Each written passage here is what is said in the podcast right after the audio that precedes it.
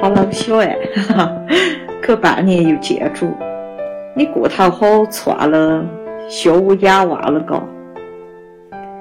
你三岁那年，二零一三年的年底，我们见着。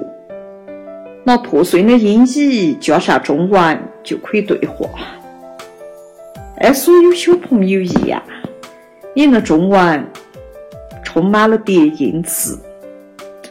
烦恼呀，小妞妞哦，小兔兔哦。一见面，你指了指我的袜子，又指得起你自己的袜子，讲蓝色，一株蓝色。这个话给人惊讶，回味了好久。我记得你讲的是诗。你阿婆讲你还没得机会讲中文，又讲你妈妈长途电话回昆明来说中文，有时候都心想都想的说不够流畅。为此，你阿公还买了一本以前的老昆明，布置给你妈妈读。我想了想，没就也送你妈妈一本书。他自己感兴趣的话嘛，他自己翻。如果他得闲，也等你再长大一点，我请他念给你听。就是这本《加编记》。等你妈妈得闲，谈不容易。所以后来，你六七岁那开始，我会时不打一呢，拿普通话。到云南方言配得起，念这本书给你听。也没跟你讲过，为哪是这本书？你妈妈打我，念的是同一所高中，同一所大学，我们都生长在昆明城，跟家边记上南草家边乡野生活。沟通好也，但是呢，你妈妈之所以当年跟我一见如故，因为我们都是班上系上的边缘人，呃，就是很不积极的参加这参加那的那份人了，或者说，我们还算质朴、天真、认真。就跟周围格格不入。跟书生一开始是男娃娃，后手是少年的那个细数者，倒还更安静一点点。会有些好奇，会有些体系，会有些困惑，会有些沉闷，会有些将心比己，会有些自为自在。啊，自为的意思就是自己唱自己做主，不胡乱违得起世俗的那些流行，紧赶慢赶，善挤善夹。也因为这本书，咋个说呢？写的工整，打磨过，一个个的故事抵反。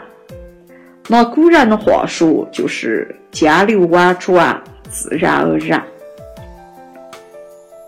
这本家编辑是移动互联网到智能手机没出现普及之前的产物。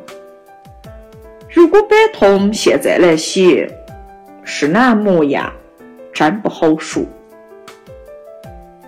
以前念过给你的那篇讲编的时候，光写次山林着已尽的江水冲击那段，一串动词用的可是很帅。刺山根部的泥沙着江水流走，作者写摊掉一块。刺山的根部发达，作者写的是他们死死咬住哪点哪点。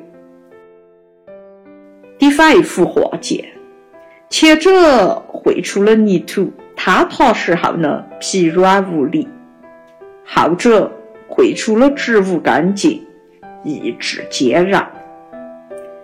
其他那些，哈哈，你自己慢慢揣摩喽。昨天你妈妈喊我推荐好书，狗头百忙之外读。啊，我真是感慨，因为我正好读着一位乱年纪、小爱你要喊大爹的作家塔诺那一段话，是他接新书求见，就是刻舟求剑那个陈医生呢求见了。除了中文简体字版以后接受采访的话，塔诺大爹讲。他写求见的时候，世界也写真的进入了大游戏时代，人们普遍追求一种大而化之的快乐。他不是反对快乐，也不想说教或提倡沉重，而是觉得生命不止如此，有些不会当下啊，就是眼目前带给你笑声，不那么感官化的东西。反而是必要的，它会给你成为一个品质更好的人，而不只是一个快乐的人。哪个不想快乐呢？但是嘛，所以坚持读书，而且是读好书呢，小爱姐妈，可是值得我这个娘娘致敬。小爱。你讲江边记手好些方言词语你不理解，普通话版本上因为俺家作者原本就使了方言词语，哪怕书上有问候注释，也还是不好理解。慢慢来吧，等到有一天时间充裕点，我们一起多走走银安的山山水水。可能突然站在哪个地方，山脚底下，河流边边，猛的一下，有些现在不理解呢，也就理解了。另外，嗯，不理解也没得哪样。第二小爱，哈哈，你有个听听乡音、笑一笑的地方就得了。至于那些文学性啊、练字嘛练字啊，等得你要霸一对抗之个，越来越多的人喊他是草台班子的事干的时候，我们在切磋。